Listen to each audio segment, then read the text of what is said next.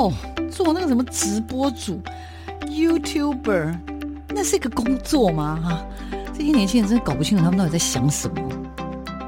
大家都说直播主很赚钱，切，哪有那么简单？网络社群媒体崛起，传统媒体死定了吗？直播平台真的像你想象中的色情满满？它的真实情况到底如何呢？哦，个子又不是空气，怎么会外泄？哎呀，只要值钱吗？通通送你啦，随便啦。世界上没有绝对安全的系统，而人性是最大的漏洞。时下你不可不知的科技应用与社群发展，科技社群敲敲门，带你推开趋势的大门。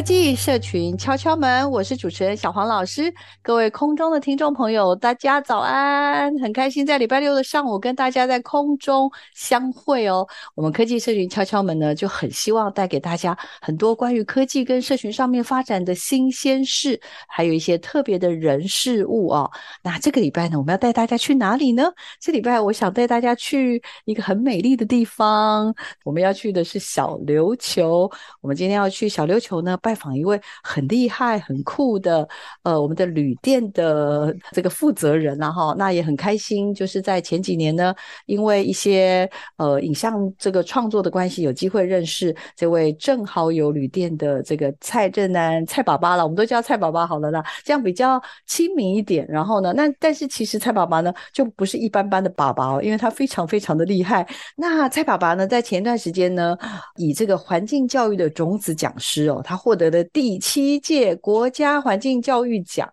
哇，这一个人的身份拿下这个奖，那我自己真的是觉得很替他开心，也很替我们的。环保旅店开心，也很替小琉球开心。那为什么呢？因为我觉得蔡爸爸就是你知道，他就是很坚持在做一些事。那最近刚好这一这几个礼拜，我有机会，他从小琉球来到台北，送了我一本好棒好棒的书哦。这本书叫做《我知道了》。那这个“我知道了”只有四个字，可是它有很多种断音的方式。所以呢，我拿到这本书的时候，我就很珍惜，因为里面有很多很美的文字，有很多很美的。照片，然后还有再加上很特别的这本书呢，竟然是我就是很崇拜的一位大师了哦，就是西松老师呢，竟然为在这本书里面呢，应该也也扮演了一些角色。那到底他角色是什么呢？好了，我们还是请蔡爸爸自己聊好了。那我们就先邀请蔡爸爸跟我们听众朋友打个招呼，也简单的自我介绍自己一下好了。来，蔡爸爸，请。各位听众朋友，大家好，我是小琉球正好生态环保旅店，好正南，好蔡正南。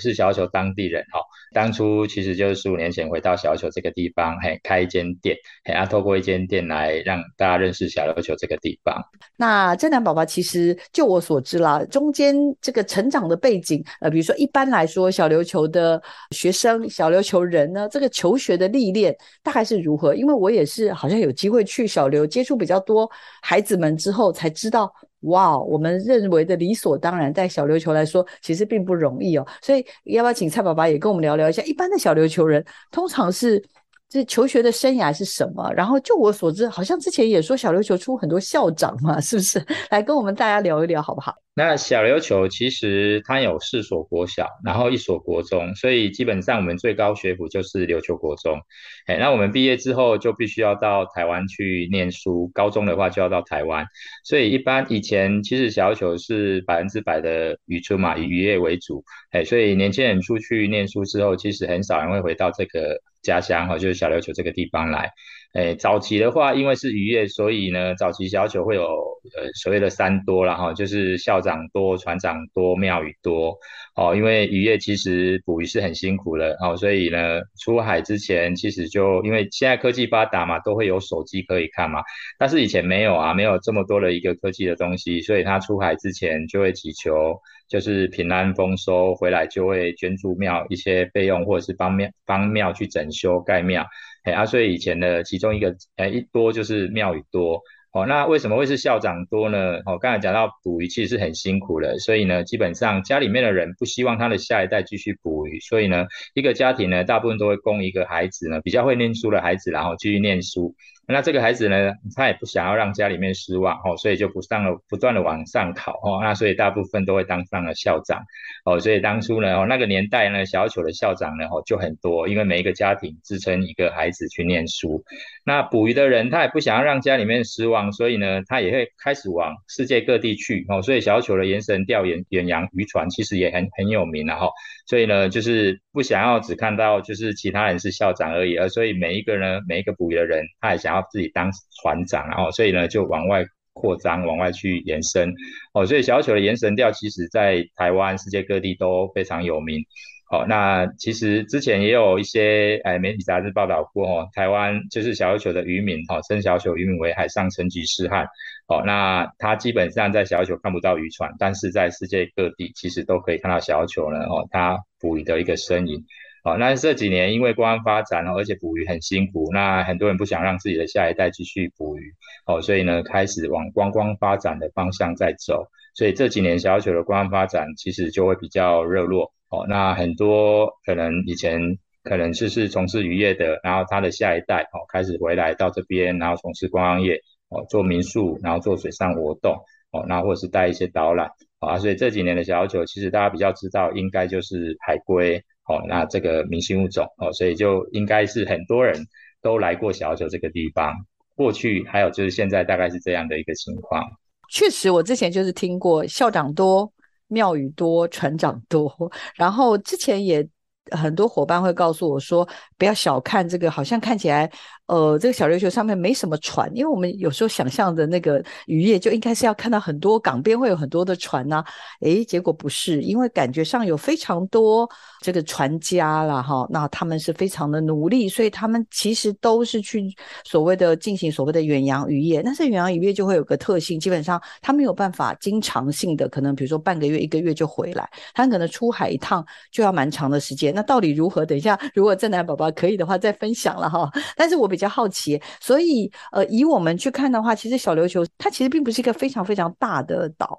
但是它等于是在屏东啊、高雄的这样子的一个外海了哈。那所以我也很好奇，就是说它除了渔业很兴盛，岛上面还有什么？因为就我所知，好像它也有一些农产品，对吗？就我就很好奇。然后还有，当然我们现在最常去，可能就是会看到很多那个什么麻花卷等等。就我所知，好像也跟白沙国小有点关系啦。但是我只是好奇，就是。本身除了渔业之外，本身的农产啊、物产啊，以及就是说需要依靠外地进来的这样，有办法自给自足吗？哦，那小琉球其实是哦，整个岛都是珊瑚礁隆起的一个岛屿，在台湾其实小琉球是唯一珊瑚礁隆起的哦，整个岛都是哦。那它本身面积只有六点八平方公里哦，所以它不大。好、哦，那而且是珊瑚礁隆起，所以它本身在上面要种植一些跟台湾一样很多种的农作物是不太容易的。好、哦，那所以呢，早期这个地方种植的这些农作物大概会偏向是比较像番薯啦、花生啊这一类的哦，比较容易在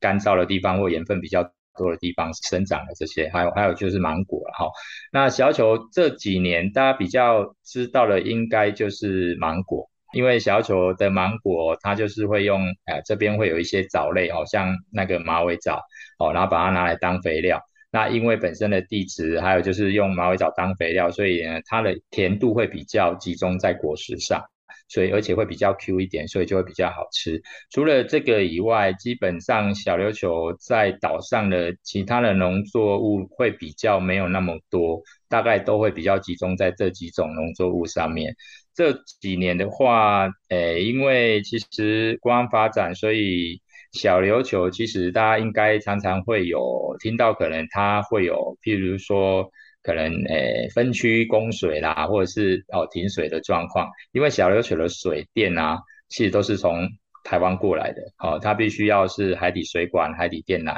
哦，像水就是牡丹水库，然后经从林边，然后经过海底水管，然后到小琉球这个地方，哦，然后再分配到小琉各地，这样电也是，哦，所以小琉球这个地方其实大部分我们的这些需要的民生的用品啊，或者是这些水电，基本上还是要依赖台湾这边，哦，然后提供给小琉球这边啦。诶，其实这几年的大量的观光发展里面，其实我们也看到说，可能就是它的需求量可能就是没有办法提供给这么大量的人进入到这个地方来，哎、嗯，啊，所以我们也希望说，来到这个岛上的人可以比较用环保的方式，然后可能比较节能减碳的方式，比较可能就是对于一些可能诶，在使用这些水电上可以比较。节省一点，嘿，比较可能注意一点，就是不要太浪费这样，嘿，所以我们才会用比较环保的方式在经营一个旅店这样。没错，因为本来我就知道，像刚刚所说的小琉球其实只有国小四所嘛，那国中一所，所以大部分的孩子要求学到高中等以上的求学都要到台湾的本岛来了，所以也就是说，离开小琉球到大都市打拼，是所有的琉球人的吧，应该是一定会经过的这个过程。那在打拼了非常多年之后呢，又再回到小琉球，其实大部分的人可能不会选择回小琉球，因为工作的机会啦，或者是也在想说，到底回去要做什么呢？在台湾已经发展的也不错了哈。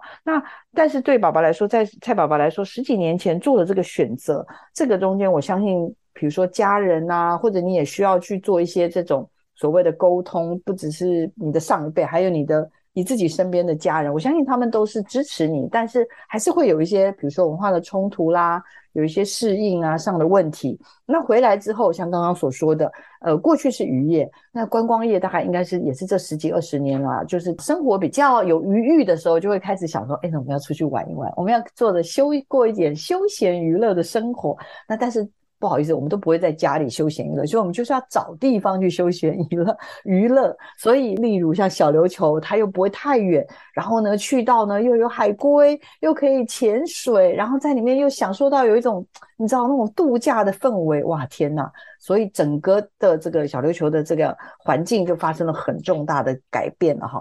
在十五年前回到小琉球，那时候的光景是如何？那我当初其实会回小琉球，主要是因为小朋友。那就是因为呃，一直告诉自己的小朋友说，啊，你们两个是小琉球人，但是他没住过小琉球，然后也不太认识自己的家乡，所以我希望呢，就是把他们带回到小琉球这个地方来，而且阿公阿妈阿祖也都住在这边，也希望他们童年是跟长辈生活在一起，所以我们就放弃台湾的工作，然后回到小琉球这个地方来。好，但是回来之后，其实还是要生活，所以我们就开始去了解这里的环境生态。哦，因为开始跟哦几个朋友一起合作，然后呢就做了一些一间民宿。哦，那时候我们是取名为生态旅游民宿。哦，因为那时候小琉球的观光发展里面，其实游客量不多，很少。哦，所以我们去先去了解这里的环境生态，然后呢才有办法去告诉来这边玩的朋友，小琉球到底可以看什么。那早期我们回来的时候，其实小球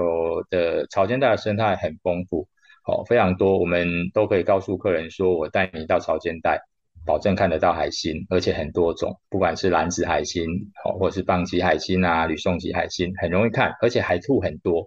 海兔就是没有，像没有壳的蜗牛一样哦，它会在草间带里面，而且是雌雄同体哦。那它是春天是它的繁殖季节哦。那早期我们回来的时候啊，哈，在哦春天晚上的时候，就会看到海兔哦在交配繁殖，就一只连着一只，然后那那时候呢数量非常多，我们必须要有三个解说员哦，那要有一个在前面呢移海兔。哦，因为怕踏到太多了没有办法走，那中间呢要有人做导览，那后，面还要有一个拿探照灯的哦，因为怕哦就是没有灯光的话又会怕踏到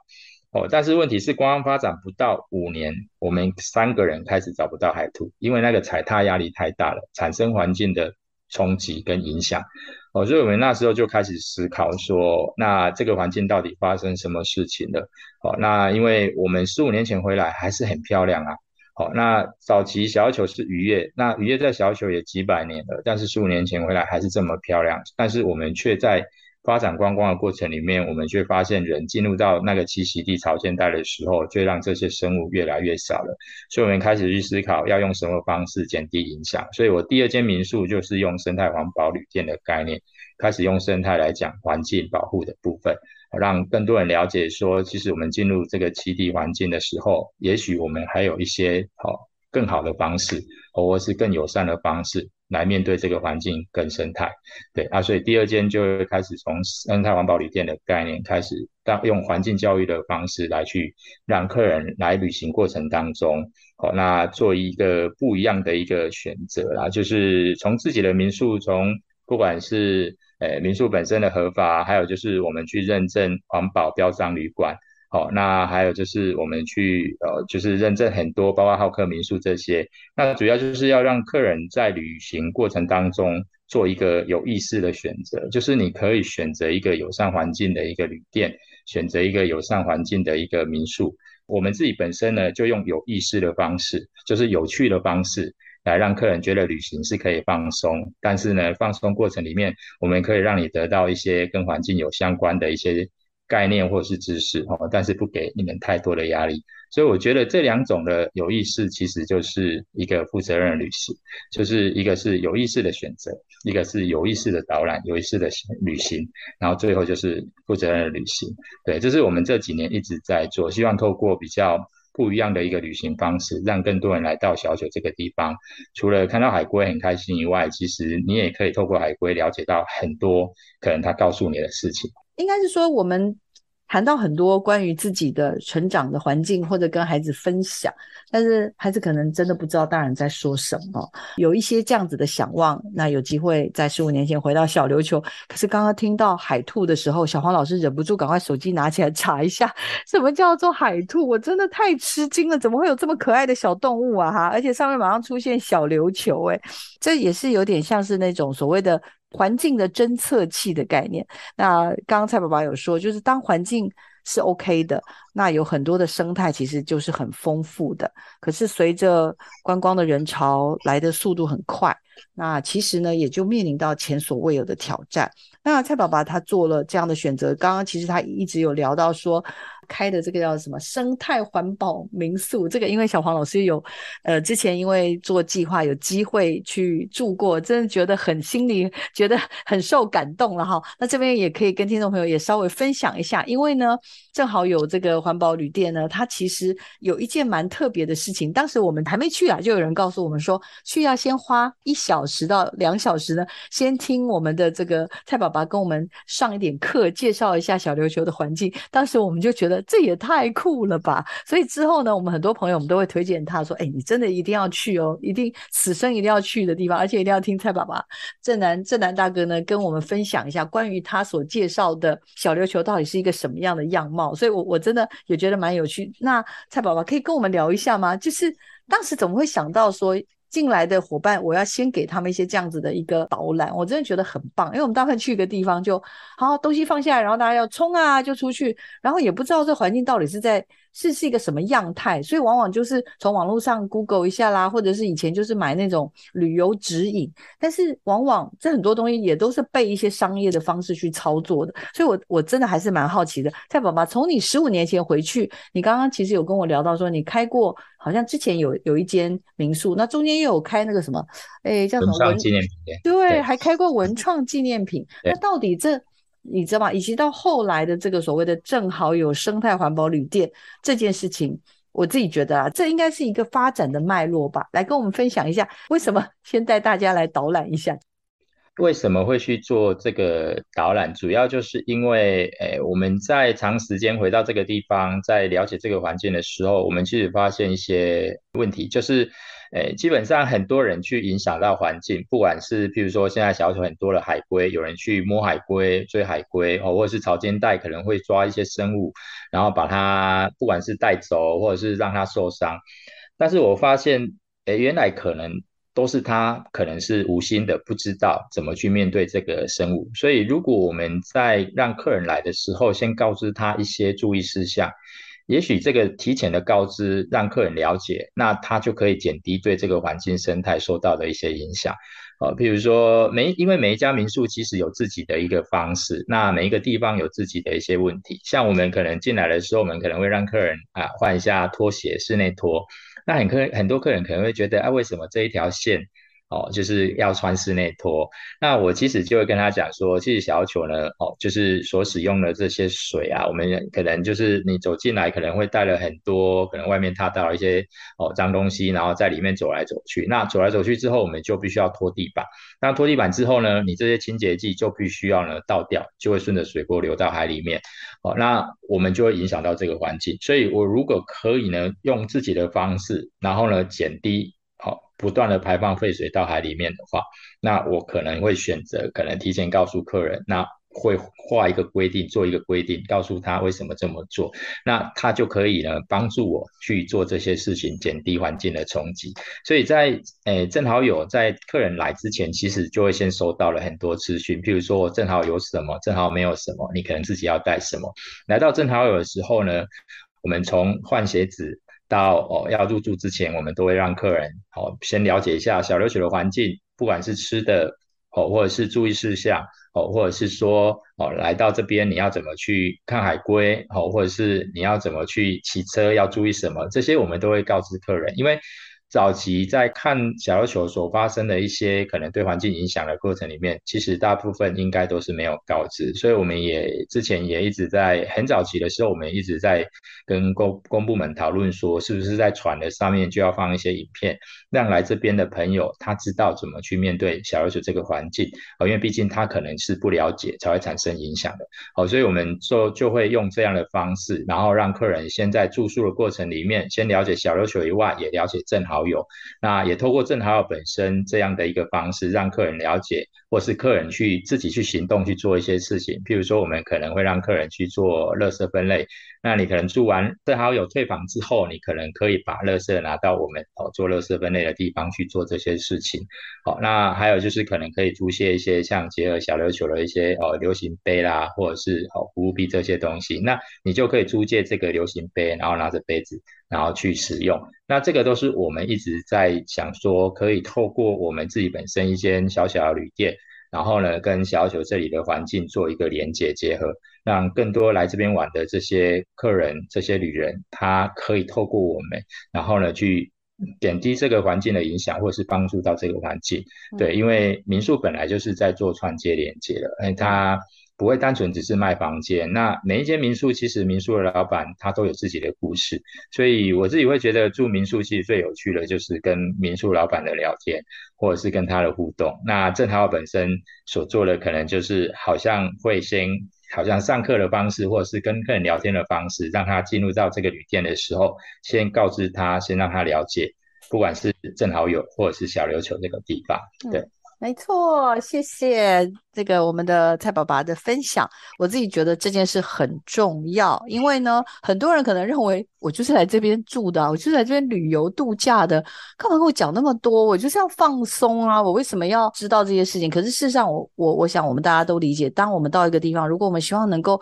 更进入到在地的一些文化跟更了解的时候，然后我们也希望不是只有我们可以。享受这些美景，看到这些美好的事，我们也希望我们下一代或者是一百年以后，大家还是可以看到这么美好的事物的时候，那我们是不是大家就应该要来一起维护这件事情呢？所以我想说，为什么蔡爸爸呢在做这件事情，能够得到环境教育的国家环境教育的殊荣，以及呢一路以来真的有非常非常多的人感动于他所做所思所想哦。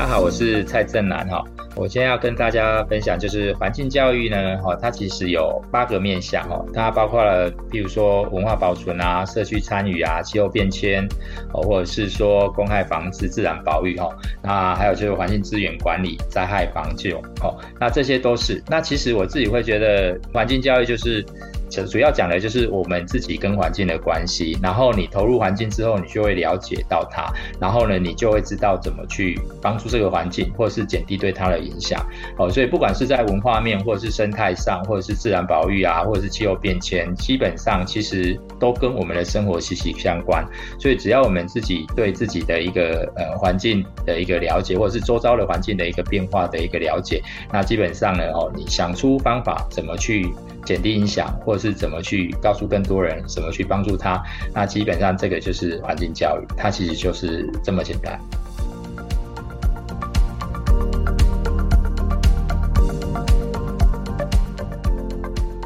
蔡爸爸因为长期在这个小琉球这个岛上进行生态调查、记录跟维护哈，然后也用实际的行动、友善的生态的行动呢，来打造了正好有的生态环保旅店。这个旅店呢，已经取得了行政院的环境呃环保署的银级的环保标章认证哦，是屏东的首座。服务业的银级认证，那当然除了这件事之外呢，像呃，例如银王的时候，小琉球银王真的三年一次，非常非常的热闹，那就会有非常多人到来。所以我们的这个蔡爸爸也鼓励大家使用什么，减少使用一次性的这个废弃物的产生哦。那我想他的各式各样的环保行动，刚刚有听上半段听众朋友就知道了，他连水你知道吗？他都想很多。例如你看刚刚说了这个进到他旅馆要注意，他有一条线，他告诉你说我们要尽量少使用。用清洁剂吧，等等哈，那这个东西有可能，呃，经过了整理之后呢，顺着水呢又会流入海中，所以不管怎么样，如果如果我们真心要爱护我们的海洋，那我们就应该要真心，我们希望大家刚刚讲了十年、一百年以后都还能看到海龟的话，那我们就是要好好的为环境教育来一起做努力了哈。接下来我要请蔡爸爸跟我们聊聊，我知道了这本书，这本书真的很妙，很特别。像一首诗，这是一首像诗的书了。来，我们要让让请蔡爸爸跟我们分享一下。哎，这本书我知道了。这本书的林宝宝先生哦，跟你之间的缘起。这本书的话，其实我觉得蛮有趣的啦。就是林宝宝大哥，其实在大概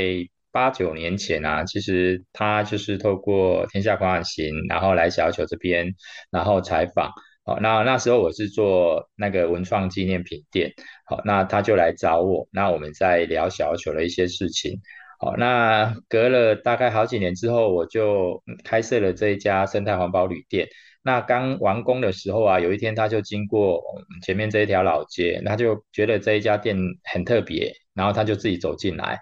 然后走进来之后，我们两个就互相看来看去，我们觉得我们是认识的，而且应该认识很久了。对，那透过他这一次又来到小琉球，然后我们的聊天，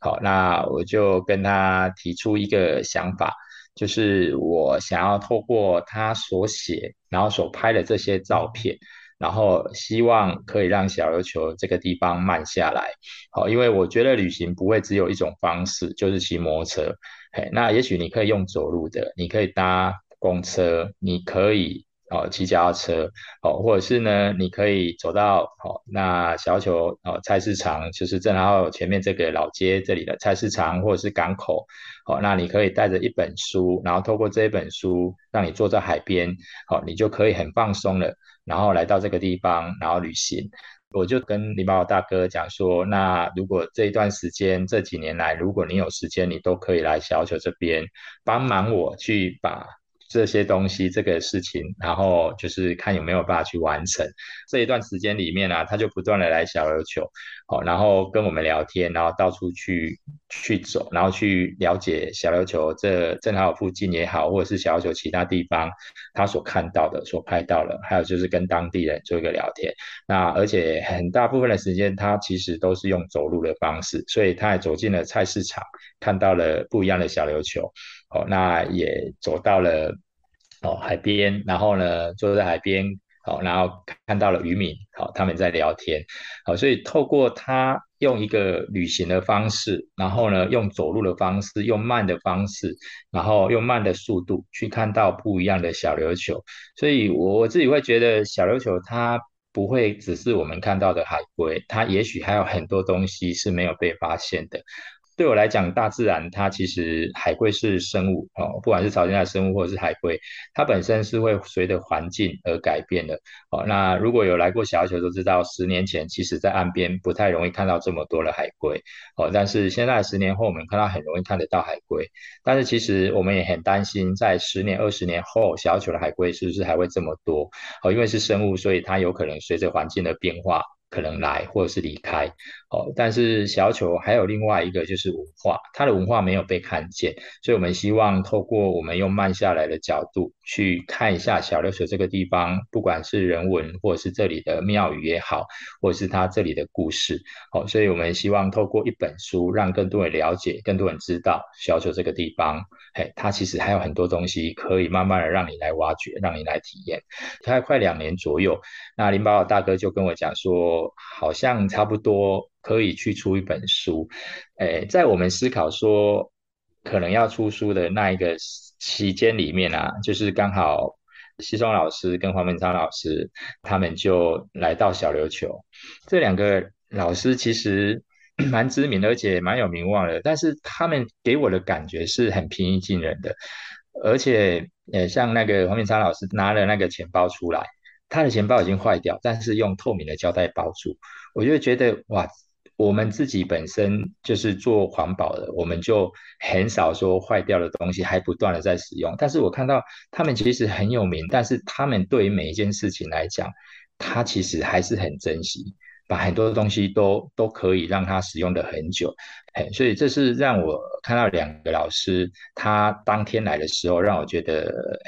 很压抑，而且很感动，也因为是这样，所以我一直跟两个老师一直在聊天。好，那我知道这本书其实就是在跟西松老师在聊的过程里面，西松老师其实是学佛嘛，好讲佛。那我其实因为是记录生态、记录环境，不断的在跟这个环境去做连接，所以我一直在用道的方式在思考。好，那所谓的道就是自然循环啦。因为我以前常常会听到有人询问说，你知不知道？你你知不知道这个事情啊？或者是你知不知道什么？那个知道，我一直在思考，知道什么？那那为什么是用道这个字，而不是其他的字？所以后来我自己去接触了大自然，接触了草间带，接触了海龟，就发现原来那个道。告诉我的是自然循环，真的，你进入到那个环境，你就会知道你应该做什么。所以我开始去了解潮间带、了解路线、了解海龟的时候，我就开始知道了，原来我应该在这个环境里面扮演什么角色。那我这个角色就开始去设定，我可能就是一个环境跟人。然后去找那个连接的沟通者，所以就是透过环境的环境教育的方式，然后开始找人跟大自然一个连接，让更多人很容易的去了解自己的环境，让更多人去投入环境里面。这样的话，他才会有办法真正的去帮助到那个环境，对，而不是告诉他对错。其实环境没有对错好坏，而是大概我们现在看到环境问题，大概都是量的问题，量太多。太少其实都不好，需要平衡。所以有时候海龟多，它未必是好事情，它可能有可能是环境的一个问题。好，那也有可能就是会产生排挤到其他的生物。所以我们一直在看那个环境到底出现了什么问题。所以这一本我知道了，这本书基本上就是透过了林宝大哥，然后还有就是两个老师，好，还有就是西松老师他本身，好，那来到小琉球这个地方，然后我们一直在。聊聊天也好，或者是我带他去绕了小球这个地方，然后在中间的过程看了海龟，然后我们在海边聊这个海小琉球，然后也聊这个自然循环。嘿，我因为我讲的那个我知道了，所以最后西松老师就想说，可以用我知道了这几个字，好，然后来去帮这一本书命名，这样大概是这样。很可爱，因为呢，我拿到书的时候想到，嗯，这怎么回事啊？像刚刚所说，你是从打从心里面去。爱上小琉球这个地方，然后更重要的是说，其实小琉球是一个很沉静，有很多面相，然后真的很有内涵的一个美女。但是她真的不适合让大家就是用很快速的速度去观看她，去消耗她。她真的反而比较适合的是用比较温柔的方式，然后用一种比较缓步的方式呢，慢慢的接近她，慢慢的跟她对话，那比较有机会能够看见她的。独特的美了哈，我看到它里面写的，看了很感动了。我想跟听众朋友分享一下，他说蔡振南为环保传道的心，不以威吓，而是用很温和的方式让你慢慢进入。如同他知道，即使聚集很多的海龟，也并不见得一定是对生态好。他在观察，在寻找一种和谐的平衡，多样性、多品种，然后活出自己的样式来，就是一种新品种。我知道了，在小琉球学到的是这本书呢的书名还透露出宝宝写这本书的动机，因为他希望呢，台湾新一代的人逐梦的方式，要希望他们能够造就了化解环保危机的希望，一种萌生的职业新品种，值得我们观察与尊重哦。我真的是看了觉得特别特别的感动。请问蔡爸爸，从你的观点跟观察，这本书想要带给我们所有的阅读者什么样的想法？应该是说这几年我们在小球这边，诶，观察环境或者是在这边，诶，接触到很多客人。其实我有在做海龟生态导览，那也是环境教育课程。诶，但是一开始我们会觉得，大家第一次看到海龟都会觉得很开心，然后很惊讶。但是长时间下来，我带客人的过程里面，我也发现客人哎，在走的过程，哎，第一站看到海龟，第二站也看到海龟，第三站再看到海龟的时候，他就会觉得还是海龟吗？就是你会觉得，哎，怎么好像客人觉得在小九看到海龟已经很平常了，但是这个海龟到底它进来告诉我们什么样的讯息？我们并没有就是透过海龟或是利用海龟，让更多人了解到小九这个岛。上还有什么？所以我们想，其实想要透过我知道的这本书，然后让更多人了解，其实小九还有很多东西，可能你可以去了解，或者是可以去探讨，会去探险也好，或者是自己去找其他的这些店家，然后去。听故事，其实我们的环境里面，它的一个循环没有一定告诉你谁对谁错，而是说它需要的可能是一个环境平衡。那你进入到这个环境的时候，也许你可以用不同方式去面对，不管你可能看的是海龟，或是看的是这里的文化，或是体验这里的美食，也许你可以用跟海龟一样的速度。慢下来，学着海龟漫游小球这样一个概念，对啊，所以我们想说，透过一本书，可以让很多人慢下来，然后去看小球这个地方，也来小球这个地方，可能你会知道，可能小球不一样的东西。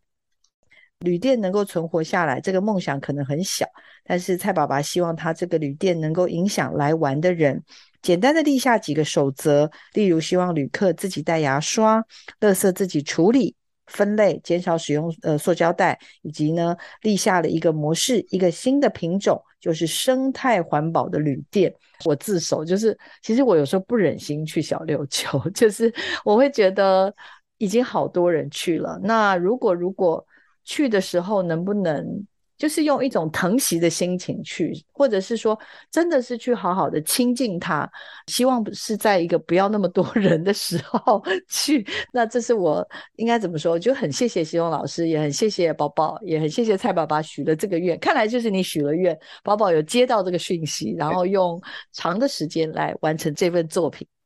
其实我我自己会觉得，环境是一种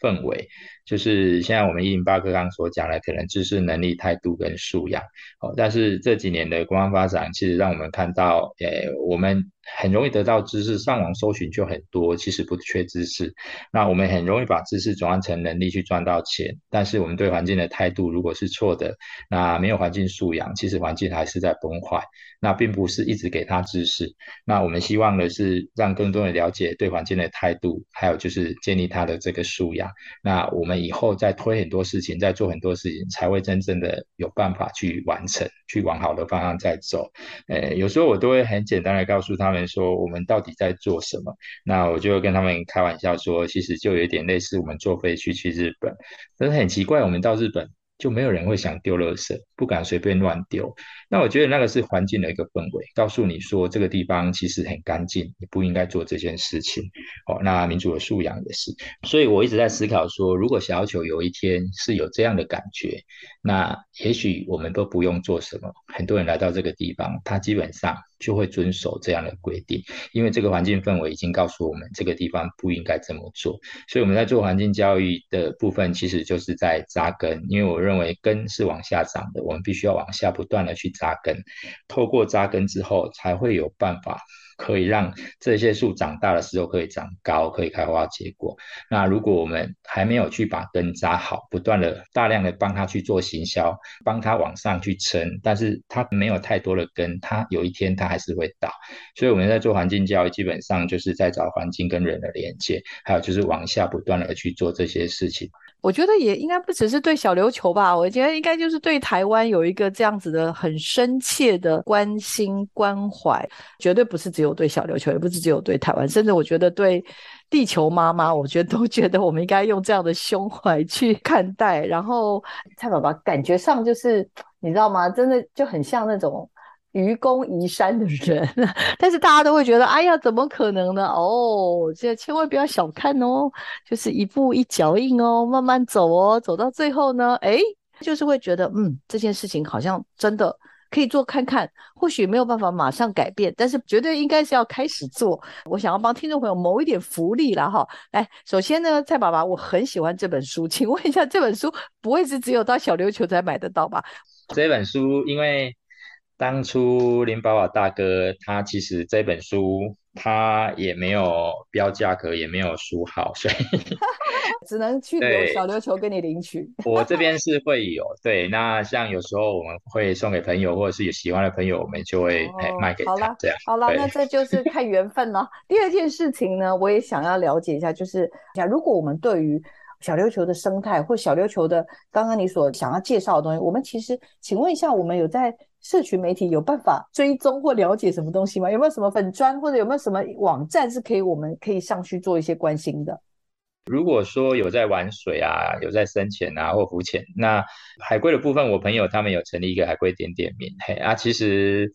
在做海龟的记录。其实就是绿蠵龟，其实所有的海龟也是啦，就是它的眼睛侧边会有鳞片，那你只要拍它的左右侧脸，其实就可以知道说它是哪一只海龟，就像我们的指纹一样，因为每一块鳞片的大小、形状、位置不太一样，嘿啊，所以就可以透过这样让我们了解到很多的讯息。那因为我们朋友他们就会去判读这个海龟有没有被记录过，嘿，那在哪里出现过，嘿，那我们就会了解到原来这个海龟可能出现在小琉球，又出现在其他世界各国的一个地方这样，对，那我们就知道说海龟的洄游啊，或者是哦，可能是不是因为全球气候暖化，那这个物种有没有在移动啊？是不是小球看到很多以外，那台湾其他地方也越来越容易看得到海龟？那有可能就是这个生物可能因为哦，那环境的关系，它可能有慢慢在迁徙移动的一个变化。对，那这个都可以帮助到，哎，就是我们去了解到这个环境跟生态。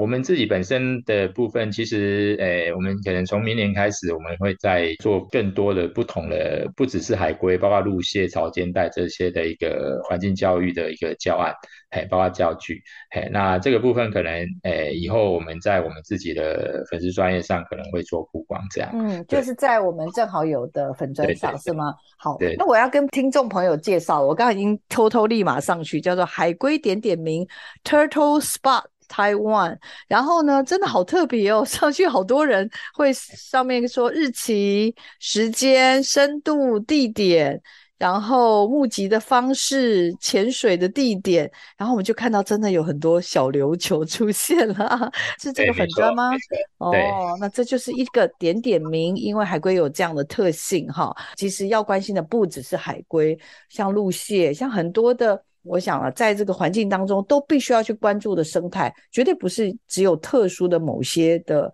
物种。那我想大家要做的事情，当然就是这是他们的家，这是我们大家的家，所以没有人可以因为自己的过度的占有，我刚刚也看到习总老师讲的，过度的占有而影响到了其他的物种。我相信这个是正南爸爸应该是更关心的这件事情，对不对？环境需要平衡啊！我我们之前在记录陆蟹或者是在带导览，然后看陆蟹的时候，其实蛮多人问说陆蟹为什么要过马路，我就会跟他们讲说，其实以前没有马路啊，这本来就是它的家，它只是因为我们开发成一个马路，它就必须要经过马路到海里面去繁殖、去饲幼，对，那所以它才会发生可能被车子压死啊，然后被干扰，对啊，所以没有所谓过不过马路，而是人的大量开发才会产生影响，包括可能我们现在所面临这个新冠病毒可能就是因为我们大量开发，所以我们跟这些野生动物越越来越接近，因为本来这些都是它的家嘛，所以就会产生说它可能会把原来我们可能接触不到这些病毒传染给人。这个都是因为我们人面对这个大自然时候，其实我们并没有去思考到其他的生态、其他的生物，所以我们慢慢的去影响到其他的。环境其他的生物了，所以它才会产生这样的一个影响。长时间观察下来，是我会觉得，诶、欸，蛮有趣的啦。就是透过这些生物，不管是陆蟹、海龟或潮间带的海胆啊，它其实都可以告诉我们非常多的讯息。所以我们希望更多人去投入这个环境，然后我们也希望透过自己。来就是做一间旅店，生态环保旅店，然后呢，用很轻松的方式，让很多人，然后跟这个环境开始做到连接。那连接之后，他就会开始知道说，原来他们一直在告诉我们很多的讯息。那我们呢，如果慢慢的去了解它之后，其实很多事情，哦，你就会知道了。对，嗯，没错。谢谢正南，也就是蔡爸爸呢，专程就是上线来接受我们的采访，然后也把我知道了这本好书呢分享给大家。刚刚听众朋友知道喽，欢迎大家去呃追踪一下，正好有生态环保旅店以及刚刚说的海龟点点名，太开心了。好，那我们今天节目就要到这边告个段落喽。我知道。这个蔡爸爸呢，真的是一心做这件事情。我们其实应该要让给他一个许愿的时间。蔡爸爸来，请你就是一方面可以替自己许愿哈，也替小琉球，也替台湾，也替 所有的生物许愿。我希望其实可以更多人投入自己的家乡跟环境，然后去了解自己的家乡。因为就像你家的电灯坏了，其实只有你知道。好，当然你家电灯坏了，其实有时候不管是政府或其他人，其实来到这个地方。他也没有办法帮助到你，因为他不知道你家电灯坏了，他可能是来帮你修水管，所以他一辈子是修不好的。所以我们希望自己投入自己的环境，了解自己的环境问题，然后呢，才有办法去解决自己当下的这个，好，才有办法帮他去解决，帮他去处理。对，所以我希望就是其实更多的人，然后在自己的位置里面，把自己的这个可能角色扮演好，然后投入自己的环境去解决自己环境问题。也希望大家喜欢我们这礼拜为你安排的 很特别的。的人物蔡正南、蔡爸爸，然后呢，也欢迎大家有机会呢更认识哦，这个我们的啊正好有生态环保旅店，这个真的不是为了大家行销，实在是觉得他的行动环保行动太感人了，也希望大家喜欢我们这礼拜的节目，请听众朋友持续锁定我们的科技社群敲敲门，我们谢谢蔡爸爸，也谢谢所有听众朋友，谢谢你，拜拜，谢谢，拜拜，拜拜，拜拜。